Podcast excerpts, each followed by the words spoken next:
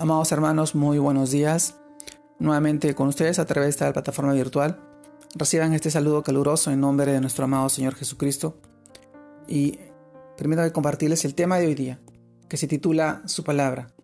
Y esta vez vamos al libro de Salmos, capítulo 107, versículo 20, que nos dice, envió su palabra y los sanó y los libró de su ruina.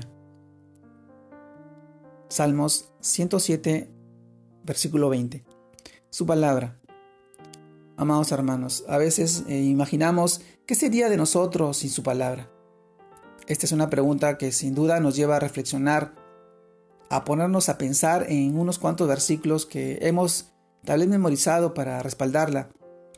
Recordar testimonio de personas donde la palabra de Dios ha transformado vidas, o quizás suspirar recordar cómo ha transformado la nuestra.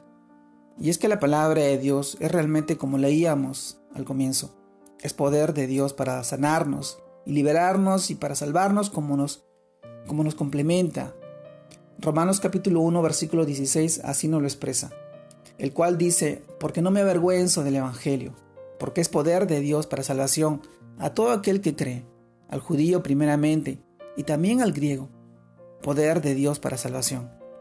Algo extraordinario y en lo que Dios quiere que reflexionemos hoy en día es que nosotros debemos ser conscientes que tenemos a nuestro alcance y disposición el poder milagroso para salvación de su palabra, la Biblia. De absoluto, de absolutamente es para todo aquel que cree. Pero esto, esto debería responsabilizarnos y motivarnos a usarlo, tanto como nuestro celular, por verlo de esta manera, pero tristemente en ocasiones lo tomamos con pereza, como una simple rutina o como, o como o, no dándole la importancia que, deberíamos. Hoy en este tiempo yo te invito para que, para que te animes a escudriñar su palabra, a vivir y compartir ese gran poder que el Señor nos ha dejado.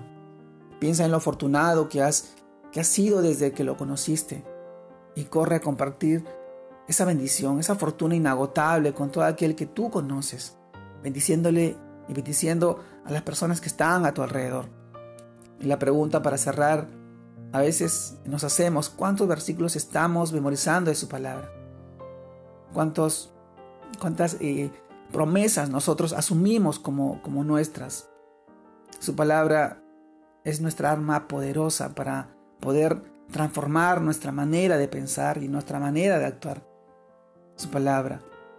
Pero también hay que tener presente que no solamente hay que ser oidores de su palabra, sino también hacedores de su palabra como dice su, no solamente como el metal que resuena, porque también tenemos que llevar el amor, el amor que nos es mostrado y a través de nuestro amado Señor nos alimenta y nos fortalece en medio de la angustia, en medio de, de las circunstancias que estamos atravesando, hoy el país y el mundo entero. Su palabra, ese alimento necesario, ese alimento diario que nosotros debemos, debemos meditar y reflexionar y alimentarnos cada día en este tiempo.